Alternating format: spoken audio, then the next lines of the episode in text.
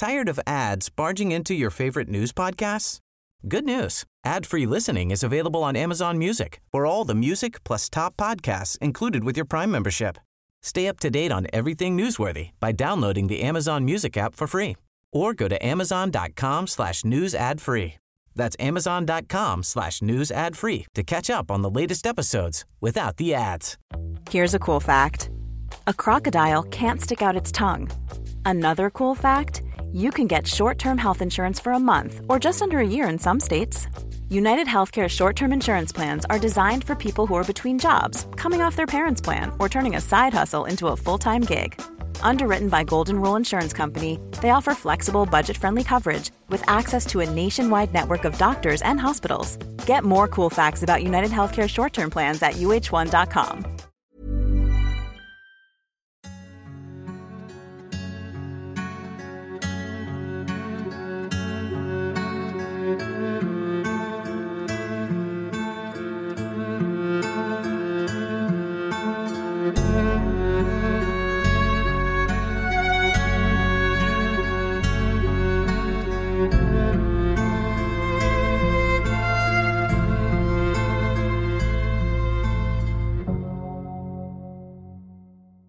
Hallo und herzlich willkommen zu einer neuen Folge von Mord und Totschlag. Schön, dass du wieder bei mir reinhörst. In der heutigen Folge will ich dir von dem mysteriösen Verschwinden von Susie Lamplou erzählen. Vor fast 38 Jahren schien der Erdboden die junge Frau am helllichten Tag verschluckt zu haben. Ermittler und Angehörige sind sicher, dass die damals 25-Jährige einem Verbrechen zum Opfer gefallen ist. Bevor ich mit dir in den Fall einsteige, hier nochmals eine kleine Erinnerung. Am 20. April kannst du Alex vom Podcast Wahre Verbrechen und mich in Hamburg treffen. Während einer abendlichen Schiffsfahrt durch den Hamburger Hafen erzählen wir dir einen spannenden Kriminalfall. Den Link zum Ticketkauf findest du in meinem Linktree in den Show Notes. Im Mai des Jahres 1961 kommt in der Stadt Cheltenham, gelegen in der Grafschaft Gloucestershire im Südwesten Englands, ein kleines Mädchen zur Welt. Ihre Eltern, Diana und Paul Lamblou, geben ihrer Tochter den Namen Susie. Das Ehepaar hat noch zwei weitere Söhne, Richard und Jim. Die Familie führt ein unauffälliges Leben. Nachdem Susie ihren Schulabschluss in der Tasche hat, jobbt sie unter anderem auf dem Kreuzfahrtschiff Queen Mary II. Seit einem Jahr arbeitet sie nun aber schon als Immobilienmaklerin bei Sturgis Estate Agency in London. Susies Vater Paul beschreibt seine Tochter später als einen liebenswerten und positiven Menschen, der stets rücksichtsvoll mit anderen umging. Wehmütig erinnert der Mann sich an einen Dialog zwischen Susie und Mutter Diana. Die beiden Frauen standen in der Küche, als Diana ihre Tochter tadelte, weil diese regelrechten Freizeitstress hätte. Daraufhin entgegnete Susie, Komm schon, Mama, das Leben ist zum Leben da. Darum geht es. Paul sagt, dass es in gewisser Weise eine schöne Botschaft sei, an die er sich gerne zurückerinnere. Zu Susies Aufgaben in der Sturgis Estate Agency gehört es, interessierten Mietern und Käufern Häuser und Wohnungen aus dem Portfolio ihres Arbeitgebers zu zeigen und gegebenenfalls im Anschluss die erforderlichen Verträge aufzusetzen. Im Sommer des Jahres 1986 erreicht Susie ein Anruf. Am anderen Ende der Leitung meldet sich eine männliche Stimme und stellt sich als Mr. Kipper vor. Der Fremde bekundet sein Interesse an einem Haus in der Sherrills Road im Londoner Stadtteil Fulham, das seit einer Woche zum Verkauf steht. Susie notiert den Besichtigungstermin in ihrem Bürokalender für Montag, den 28. Juli 1986 um 12.45 Uhr. Neben die Uhrzeit schreibt die 25-jährige Mr. Kipper 37 Sherrills OS die Buchstaben OS stehen für Outside Property und sollen Susie daran erinnern, dass sie mit dem Interessenten ausgemacht hat, sich auf dem Grundstück vor dem Haus zu treffen und nicht im Inneren auf ihn zu warten. Der Morgen des 28. Juli 1986 beginnt für Susie ganz gewöhnlich. Die 25-Jährige lebt in einer gemütlichen Zwei-Zimmer-Mietwohnung im Londoner Stadtteil Putney. Eines der Zimmer hat sie an den gleichaltrigen Nick Bryant untervermietet. Der Werbefachmann ist schon längst aus dem Haus, als Susi sich gegen 8.40 Uhr mit ihrem Firmenwagen, einen weißen Ford Fiesta, ebenfalls auf den Weg zur Arbeit macht. Nach nur zehn Minuten kommt die zierliche Frau mit den schulterlangen blonden Haaren bei der Sturgis Estate Agency in der Fulham Road an. Gegen 12.40 Uhr verlässt Susie das Maklerbüro wieder und steigt in ihren Firmenwagen. Bei sich hat die junge Frau ihren Haus- und Autoschlüssel, ihren Geldbeutel mit insgesamt 15 Pfund und ihren Kreditkarten sowie einer Zusammenfassung der Objektbeschreibung nebst der Schlüssel mit einem gelben Schildchen für das Gebäude, das sie gleich mit ihrem Kunden besichtigen will. Ihre Handtasche lässt die 25-Jährige jedoch im Büro zurück. Wie gewöhnlich sagt sie ihren Kollegen nicht Bescheid, wenn sie einen Auswärtstermin hat oder wann sie plant, zurück im Büro zu sein. Susie startet den Motor und lenkt ihren Wagen Richtung Sherrolds Road Nummer 37. Was genau passiert, nachdem Susie die Sturgis Estate Agency verlässt, ist nicht klar. Unstrittig ist, dass Susie zunächst zur Sherrolds Road fährt. Es gibt allerdings drei Straßen in London, die in diesem Fall eine Rolle spielen. In der Sherrolds Road sehen Susie Lamplou insgesamt drei Zeugen. Der erste Zeuge ist auf dem Heimweg, als er die junge Frau gegen 12.50 Uhr im Eingangstor von Haus Nummer 37 stehen sieht. Sie scheint auf jemanden zu warten. Rund zehn Minuten später hört ein Nachbar im Haus nebenan, wie die Tür von Haus Nummer 37 ins Schloss fällt. Er blickt aus dem Fenster und sieht Susie Lamplou in Begleitung eines jungen Mannes. Nach seiner Beschreibung wird ein Phantomzeichner später ein Bild anfertigen. Etwa zur gleichen Zeit, als der Nachbar seine Beobachtung macht, ist Nicholas Doyle auf dem Weg zu einem nahegelegenen Supermarkt. Er kommt am Haus Nummer 37 vorbei. Susie lächelt und nickt ihm zur Begrüßung zu. Nicholas bemerkt, dass der Mann, der neben der jungen Frau steht, eine Champagnerflasche in der Hand hält. Um den Flaschenhals ist buntes Geschenkband geschlungen. Auch nach der Beschreibung von Nicholas wird später ein Phantombild des Mannes angefertigt. Die Zeichnung ähnelt der, die mit Hilfe der Aussage des Nachbarn entstanden ist. Den Beschreibungen der Augenzeugen nach zu urteilen, handelt es sich um Susie Lamplou, die sie an jenem Tag sahen. Ihr männlicher Begleiter war demnach höchstwahrscheinlich Mr. Kipper. Übereinstimmend beschreiben die Zeugen Mr. Kipper als einen weißen Mann zwischen 25 und 30 Jahren mit dunklem Teint und nach hinten gekämmtem dunklem Haar. Seine Nase erschien ein wenig krumm, so als sei sie schon einmal gebrochen gewesen. Der Mann war in einem eleganten anthrazitfarbenen Anzug gekleidet. Niemand sieht Susies weißen Ford Fiesta in der Sherrolds Road. Dafür gibt es aber Zeugen, denen der Firmenwagen der jungen Frau in der rund 1,6 Kilometer entfernten Stevenage Road auffällt. Der Weg von der Sturgis Estate Agency bis zur Stevenage Road dauert mit dem Auto fünf Minuten. Ziemlich genau fünf Minuten nachdem Susie ihr Büro verlassen hat, tritt Wendy Jones aus ihrem Haus in der Stevenage Road, um zum Einkaufen zu gehen. Es ist 12.45 Uhr, als Wendy den weißen Ford Fiesta bemerkt, der direkt gegenüber ihrem Haus auf der anderen Straßenseite parkt. Gegen 14 Uhr sieht ein Taxifahrer, der ebenfalls in der Straße wohnt, Susis Firmenwagen. Vielleicht können die Zeugen sich so gut an das Fahrzeug erinnern, weil es so abgestellt worden war, dass das Heck einen Teil der Garage eines Anwohners zuparkte. Zwischen 14.20 Uhr und 14.30 Uhr beobachtet ein junger Mann in der Gegend ein Paar, das sich erbittert zu streiten scheint. Es könnte sich bei ihnen um Susie und Mr. Kipper gehandelt haben. Gegen 15.30 Uhr kehrt Wendy vom Einkaufen zurück. Susies weißer Ford Fiesta steht noch immer gegenüber ihrem Haus. Es ist 17.15 Uhr, als der Besitzer der Garage Mühe hat, sein Auto an dem weißen Ford Fiesta vorbeizuschlängeln, um sein Fahrzeug in der Garage zu parken. Es gibt noch weitere Zeugen, die sich an Susies weißen Ford Fiesta in der ungewöhnlichen Parkstellung erinnern können. Es scheint, als ob das Fahrzeug den ganzen Nachmittag über dort gestanden hat. Ein Jogger beobachtet in der Stevenage Road einen dunklen BMW mit Linkslenkung. Für Großbritannien mit seinem Linksverkehr ungewöhnlich. Am Ende der Straße habe das Fahrzeug angehalten. Der Zeuge habe beobachten können, wie eine Frau, die von seiner Beschreibung her Susie Lamplou gewesen sein könnte, mit dem Fahrer stritt und sogar auf die Hupe drückte, wohl um auf sich aufmerksam zu machen. Dann sei der dunkle BMW davongerast. Es gibt in diesem Fall aber auch eine Sichtung von Susie, die widersprüchlich zu den Zeugenaussagen zu sein scheint. In der Fulham Palace Road, rund 800 Meter von der Stevenage Road entfernt, war Barbara Whitefield, eine Freundin von Susie, gegen 14.45 Uhr auf ihrem Fahrrad unterwegs. Die junge Frau war auf dem Weg zu einem Geschäftstermin.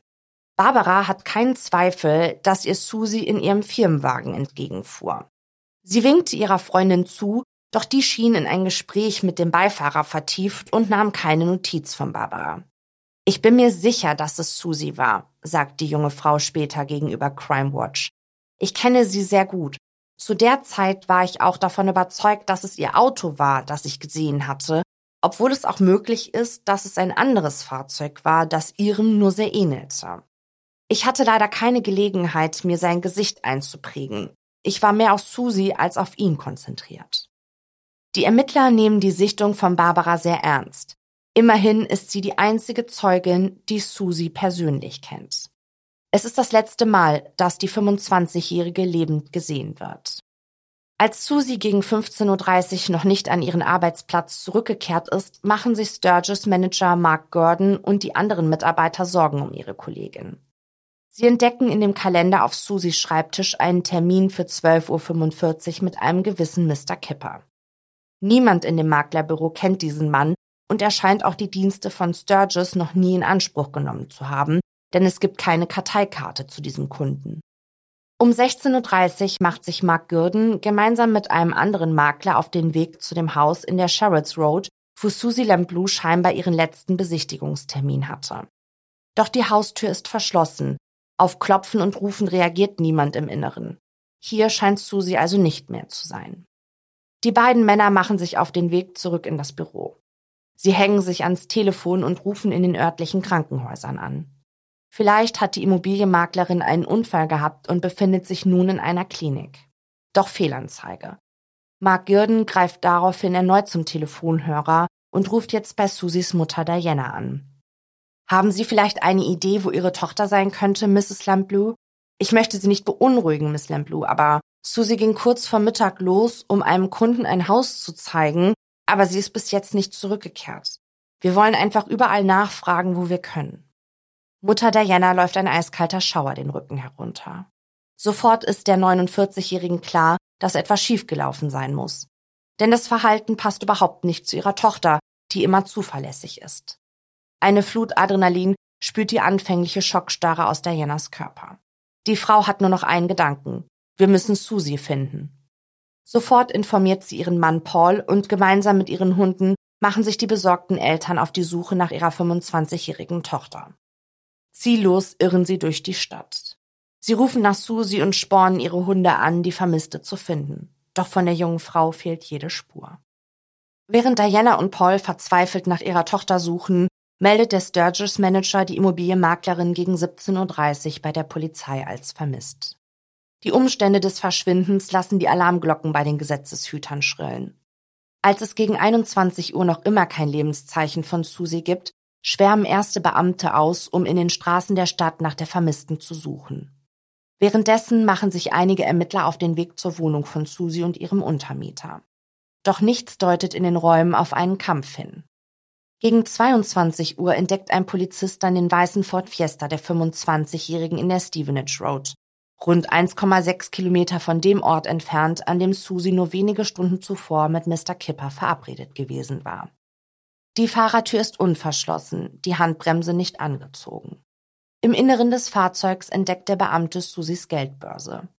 Von dem Schlüssel mit dem gelben Anhängerschildchen und dem Autoschlüssel fehlt bis heute jede Spur.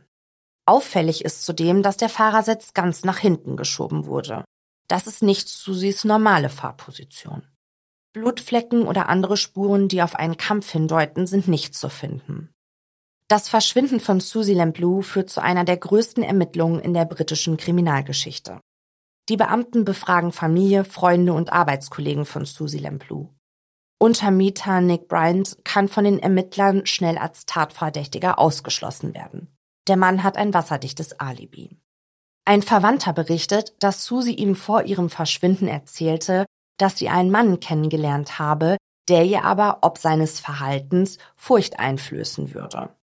Eine Arbeitskollegin weiß zu erzählen, dass ein unbekannter Mann Susie kurz vor ihrem Verschwinden einen Strauß roter Rosen ins Büro gebracht habe. In den Medien wird daraufhin spekuliert, ob Susie vielleicht Opfer eines Stalkers geworden sein könnte.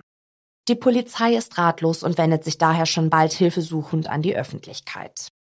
Es melden sich einige Zeugen, die am Tag des Verschwindens von Susie eine Reihe von Beobachtungen gemacht hatten. Anfang August 1986 gehen 800 Anrufer aus der Bevölkerung bei der Polizei ein. Darunter 100 Anrufer, die glauben, Susie am Tag ihres Verschwindens gesehen zu haben. Mühsam rekonstruieren die Ermittler, wo sich Susie, nachdem sie ihr Büro in der Fulham Road verließ, aufgehalten hatte. Die Medien stürzen sich auf den mysteriösen vermissten Fall von Susie Lamplou, die am helllichten Tag scheinbar vom Erdboden verschluckt wurde.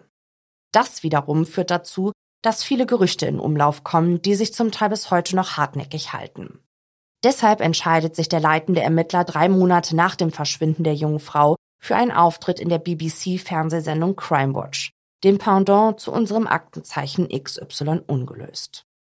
In einem Filmbeitrag werden die Zeugenaussagen über die Sichtung von Susie Lamplou am 28. Juli 1986 zusammengefasst, bevor der Ermittler erneut bittet, dass alle Menschen, die an jenem Tag eine Beobachtung gemacht haben, sich bei den Behörden melden mögen.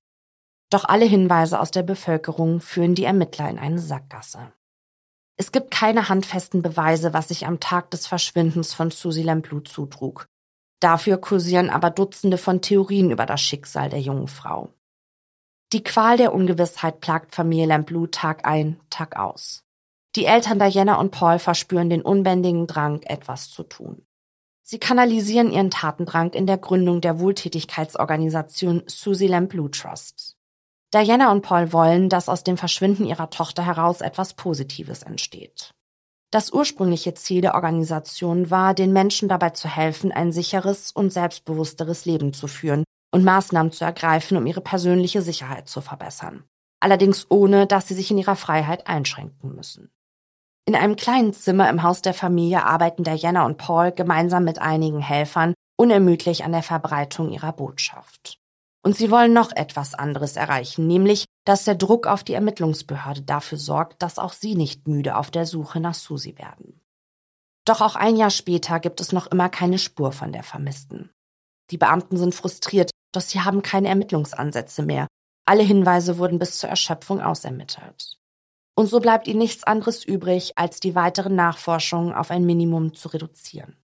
Die Beamten haben noch andere Fälle auf ihren Schreibtischen liegen, die es aufzuklären gilt. Anders als bei anderen Kriminalfällen, bei denen die Ermittlungsarbeit auf ein Minimum reduziert wird, ebbt das Interesse der Medien am Fall der vermissten Immobilienmaklerin nicht ab. Grund dafür sind wohl auch ihre Eltern Diana und Paul Lamplou, die mit ihrer Arbeit durch die Wohltätigkeitsorganisation die Erinnerung an ihre Tochter in den Köpfen der Menschen wachhält. Das Ehepaar glaubt schon lange nicht mehr, dass Susie eines Tages nach Hause zurückkehren könnte. Sie glauben, dass die 25-Jährige durch die Hände eines Mörders aus dem Leben gerissen wurde. So seltsam es klingt, die Lamplus finden so etwas wie Trost in ihrer Annahme. Ihre Tochter wäre niemals einfach so, ohne ein Wort zu sagen, von der Bildfläche verschwunden. Wenn sie also nicht tot ist, bleibt nur die Möglichkeit, dass sie irgendwo festgehalten wird. Und der Gedanke ist für die Lamplus, die sich der ausgeprägten Platzangst ihrer Tochter bewusst sind, ein noch viel schlimmeres Horrorszenario. In den kommenden Jahren melden sich keine Zeugen mehr, die Susie nach dem 28. Juli 1986 gesehen haben. Diana und Paul treffen daher, zwölf Jahre nach dem Verschwinden ihrer Tochter, schweren Herzens eine Entscheidung. Sie lassen Susie für tot erklären. Manche Quellen geben an, dass die Frau bereits 1993, also sieben Jahre nach ihrem Verschwinden, durch ihre Eltern für tot erklärt worden ist. So oder so hatten die Beamten zuvor noch nach einer vermissten Frau gesucht verwandeln sich ihre Recherchen nun offiziell in eine Mordermittlung. 14 Jahre nachdem die damals 25-jährige Susie spurlos verschwand, unternehmen die Ermittler einen erneuten Angriff, um den Cold Case endlich zu lösen. Ein schwieriges Unterfangen, denn stichhaltige Beweise fehlen noch immer. Doch es dauert nicht lange, bis die Ermittler so etwas wie einen kleinen Durchbruch in dem Fall schaffen. Nachdem erneut eine Reihe von möglichen Tätern ausgeschlossen werden konnten, widmen sich die Beamten einem Mann, der bereits ein Jahr nach dem Verschwinden von Susie in das Visier der Ermittler geraten war. Sein Name ist John Cannon. Schon damals glaubten die Beamten eine Ähnlichkeit zwischen ihm und den Phantombildern zu erkennen, die nach Aussagen zweier Zeugen angefertigt worden waren. 1986 war Cannon bereits ein verurteilter Vergewaltiger gewesen. Im Laufe der folgenden Jahre gingen aber noch eine Reihe weitere, schwerwiegende Verbrechen auf sein Konto. Warum die Ermittler diese heiße Spur damals nicht entschiedener verfolgten, ist unklar. Nur kurze Zeit vor dem Verschwinden der jungen Frau war der Straftäter aus der Haftanstalt entlassen worden und verdiente sich seinen Lebensunterhalt als Pförtner. Nun richten die Ermittler ihr Augenmerk nochmals auf den Verbrecher. Aber wer ist dieser Mann? John David Gus Cannon kam am 20. Februar 1954 in der Stadt Sutton Coldfield, rund 190 Kilometer von London entfernt, zur Welt. Seine Familie zählte zur Mittelschicht. Der Vater war ein Leutnant in der Royal Air Force während des Zweiten Weltkrieges gewesen. Nach dem Krieg arbeitete er als Berufsingenieur, die Mutter war Hausfrau. Das Verhältnis von Cannon zu seinem Vater soll schwierig gewesen sein. Im Alter von vier Jahren schickten ihn seine Eltern auf eine Privatschule für Jungen. Hier soll es im weiteren Verlauf zum sexuellen Missbrauch an Cannon durch einen Lehrer gekommen sein. Die Übergriffe an dem wehrlosen Kind sollen sich über Monate erstreckt haben. Die Folgen des Missbrauches sollen sich nachhaltig auf Cannons Entwicklung ausgewirkt haben, der sich für den Missbrauch schämte. Schon bald entwickelte er eine tiefgehende Angst vor der Schule. Sobald er das Schulgebäude betrat, wurde das Kind so nervös, dass es anfing zu stottern. Cannon war neun Jahre alt, als seine Eltern ihren Sohn von der Schule nahmen und ihn wegen seiner Verhaltensauffälligkeiten einem Arzt vorstellten. Cannon selbst behauptete später, dass der sexuelle Missbrauch ihn mit Gefühlen wie Demütigung und Scham kämpfen ließ, was wiederum dazu führte, dass er zu Wutausbrüchen neigte. Im Alter von 17 Jahren war der Jugendliche für drei Monate bei der Handelsmarine, bis er dann als Autoverkäufer zu arbeiten begann. Zu diesem Zeitpunkt ging bereits eine Bewährungsstrafe auf das Konto des Jugendlichen. Drei Jahre zuvor hatte er eine Frau in einer Telefonzelle angegriffen und unsittlich berührt. Ebenfalls mit 17 Jahren verlobte Cannon sich mit einem Mädchen namens June Well. 1978, sieben Jahre nach ihrer Verlobung, heirateten Cannon und June. Cannon war zu diesem Zeitpunkt 24 Jahre alt. Später wird er behaupten, dass er zu der Heirat gedrängt worden sei. Seine Ehefrau brachte kurze Zeit später eine kleine Tochter zur Welt. Cannon sagt über das Kind, dass er dieses nie haben wollte. 1980 war Cannon schwer alkoholkrank und verbrachte den Großteil seiner Freizeit in Bars und Nachtclubs, nur um nach der Arbeit nicht zu seiner kleinen Familie nach Hause zu müssen. Wenn der Mann dann doch mal zu Hause auftauchte, kam es zum Streit mit June, die das Verhalten ihres Mannes kaum noch ertragen konnte. Während die Ehe der Cannons immer weiter den Bach herunterging, trieb ein Vergewaltiger in der Nachbarschaft sein Unwesen. Der Täter vergewaltigte seine Opfer in Häusern, die von Immobilienmaklern zum Verkauf angeboten wurden. Die Presse taufte den Unbekannten daraufhin den House for Sale Rapist. 20 Frauen fielen dem Täter zum Opfer. Die Vergewaltigungsserie endete abrupt, als die Ehe von Cannon Anfang der 1980er Jahre ein jähes Ende fand und er eine Beziehung mit Sharon Major einging. Die Polizei vermutete, dass Cannon der House for Sale Rapist war, doch bis heute wurde niemand für die Vergewaltigungen vor Gericht gestellt. Im weiteren Verlauf entdeckten die Beamten Parallelen mit Cannons späteren Verbrechen und eben auch Ähnlichkeiten mit dem Verschwinden von Susie Lamplou. Vor allem eine Tatsache ließ die Ermittler aufhorchen. Nur wenige Tage bevor die Immobilienmaklerin 1986 spurlos verschwand, tauchte Cannon uneingeladen in einem zum Verkauf stehenden Haus in der Sherrills Road auf. Er glaubte, die junge Bewohnerin sei allein zu Haus. Er soll sich sehr seltsam verhalten haben. Als der Ehemann der Frau auftauchte, habe Cannon dann aber das Weite gesucht.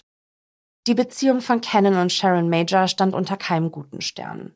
Sharon hatte vor, Cannon zu verlassen, woraufhin dieser beschloss, die junge Frau zu töten. In der Silvesternacht des Jahres 1980 tauchte er mit einer Flasche Wein bei Sharon auf, die ihn in ihre Wohnung ließ. Nichts ahnend, dass der 26-Jährige eine Pistole bei sich trug. Er überwältigte und vergewaltigte Sharon, während er ihr sagte, dass er sie umbringen werde. Der jungen Frau gelang es, sich aus den Fängen ihres Peinigers zu befreien. Mit einem Krankenwagen wurde Sharon in eine Klinik gebracht. Nur acht Wochen später, es war der Februar des Jahres 1981, überfiel Cannon eine Tankstelle und bedrohte die beiden Verkäuferinnen mit einem Messer. Nur kurze Zeit später überfiel Cannon einen Laden für Häkelbedarf, der von Jean Bradford geführt wurde. Er hielt der jungen Mutter die Klinge eines Messers entgegen und drohte, ihr 17 Monate altes Baby abzustechen, das im Hinterzimmer des Ladens in seiner Wiege schlummerte. Während des Überfalls kam nichts ahnend Jeans Mutter in das Geschäft. Auch sie wurde von Ken überwältigt. Der Täter fesselte die Frau, die nun mit ansehen musste, wie ihre Tochter von dem Mann vergewaltigt wurde. Im Juni 1981 wurde Cannon für den Überfall und der brutalen Vergewaltigung von Jean Bradford, derer er sich schuldig bekannte, zu fünf Jahren Haft verurteilt. Zusätzlich erhielt er wegen zweier Raubüberfälle drei weitere Jahre hinter Gittern. Von seiner insgesamt achtjährigen Haftstrafe musste Cannon schlussendlich fünf Jahre absetzen. Bei einem seiner Freigänge im Oktober 1986 soll Cannon eine Frau mit einem Messer bedroht haben, bevor er sie vergewaltigte.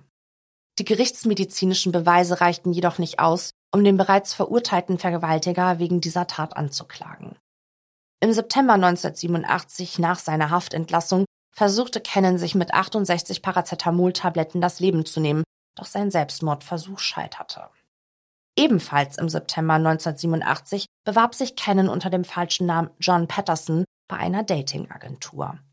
Von dem mittlerweile 33-Jährigen wurde, wie von jedem Bewerber, ein Video aufgezeichnet, in dem sich die Kandidaten ihren potenziellen Partnerinnen vorstellten. Über das Video, das später auch auf YouTube hochgeladen wurde, gibt es unterschiedliche Geschichten. In dem Bericht eines Nachrichtensenders heißt es, dass Cannons Video auf große Resonanz gestoßen sei.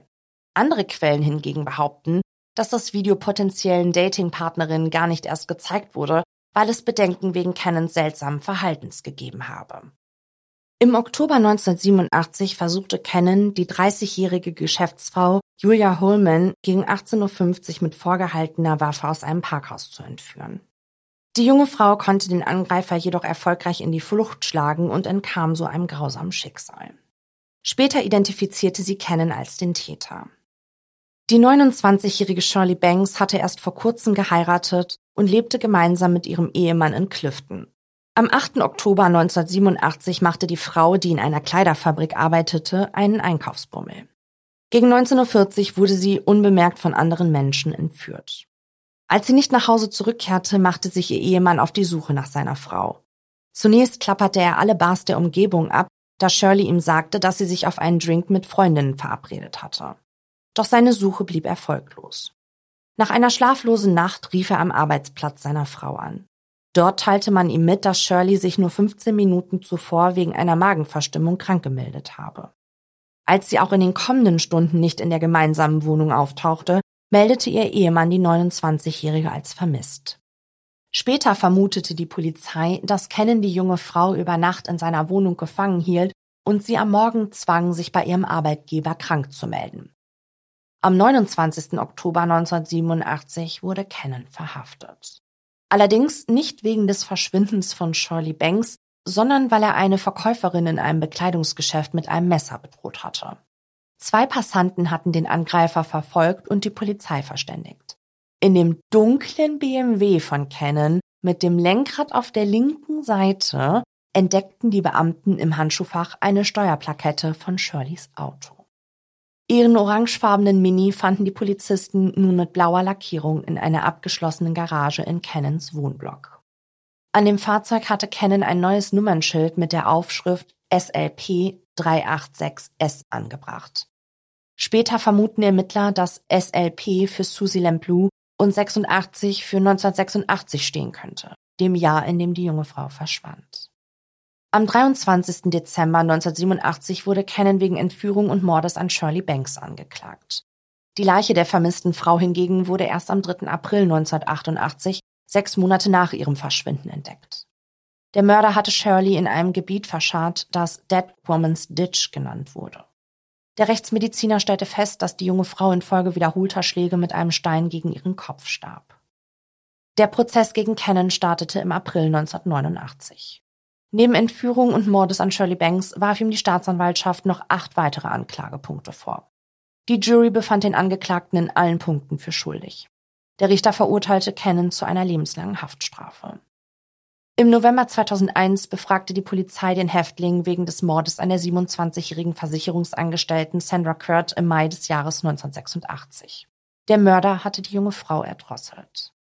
Eine Reihe von Indizien wiesen auf John Cannon als Täter hin auch wenn der behauptete, sich zum Tatzeitpunkt nicht in der Gegend aufgehalten zu haben, konnten Ermittler ihm mithilfe eines von ihm gekauften Parktickets das Gegenteil beweisen. Später ging bei der Polizei ein anonymer Brief ein. Der Absender behauptete in dem Schreiben, dass der Tod der 27-Jährigen ein Unfall gewesen sei. Zwar hatte der Schreiber versucht, seine Handschrift zu verstellen, dennoch ähnelte sie der von John Cannon. Die Ermittler hatten jedoch nicht genug Beweise in der Hand, um gegen Cannon Anklage wegen des Mordes an Sandra Kurt zu erheben. Erst im November 2002 gerät John Cannon dann erneut in das Visier der Ermittler bezüglich des Verschwindens von Susie Lamblou.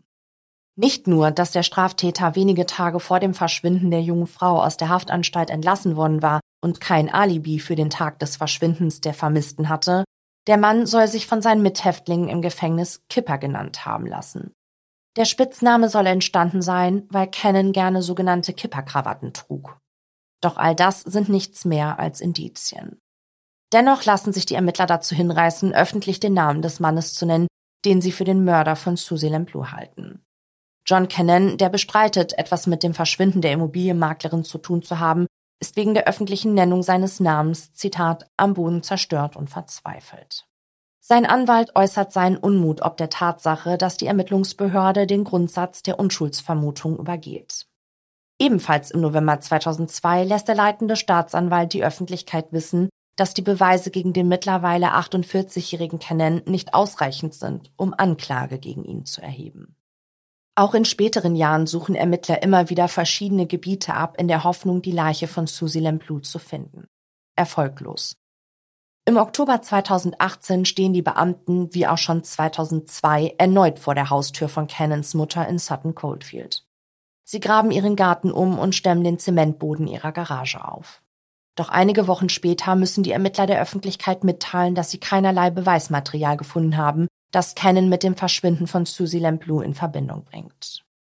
Diana Lamplou stirbt im August 2011 im Alter von 75 Jahren. Ihr Mann Paul folgt ihr im Juni 2019 im Alter von 87 Jahren. Bis zu ihrem Tod haben die Eltern nie erfahren, was ihrer einzigen Tochter im Sommer 1986 zugestoßen ist. Susies Bruder Richard hält auch heute noch die Erinnerung an seine Schwester in den Köpfen der Bevölkerung wach. 35 Jahre nachdem Susie Lamplou spurlos verschwunden ist, gibt es erneut Schlagzeilen in dem Fall. Der 63-jährige Steve Wright verbüßt eine lebenslange Haftstrafe, nachdem er innerhalb von nur zwei Wochen fünf Sexarbeiterinnen ermordet hatte. Gemeinsam mit Susie hatte der Mann seinerzeit auf der Queen Mary II gearbeitet. Auch danach soll noch lockerer Kontakt zwischen Wright und Susie bestanden haben. Interessant ist, dass Wright als Dialekt das Wort Kipper für Gesicht benutzt. Schon vor 2021 war der Mann in das Visier der Ermittler geraten, doch sie konnten keine Zusammenhänge zwischen ihm und dem Verschwinden der Immobilienmaklerin finden. Und das ändert sich 2021 auch nicht. Der Vater von Steve Wright hingegen hält es nicht für unwahrscheinlich, dass sein Sohn Susie ermordete.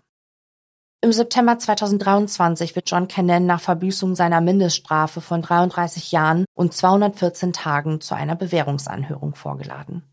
Doch der Bewährungsausschuss weigert sich, den verurteilten Vergewaltiger und Mörder freizulassen. Am 20. Februar diesen Jahres wird Cannon 70 Jahre alt. Schon 2006 sagte Detective Superintendent Jim Dickey, Cannon wird wieder straffällig werden. Er sollte niemals freigelassen werden. Wenn man sich sein Profil ansieht, habe ich keinen Zweifel, dass er wieder zuschlagen wird.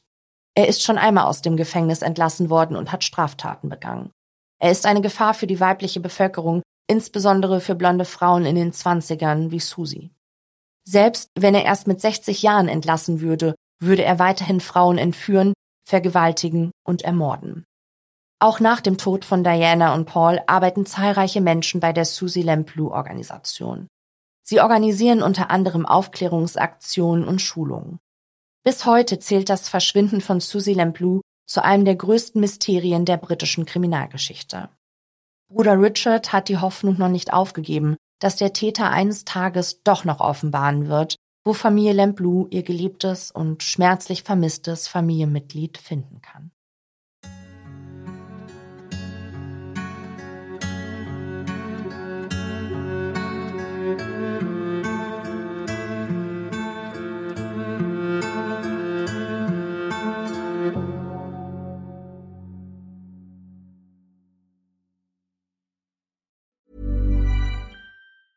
Tired of ads barging into your favorite news podcasts?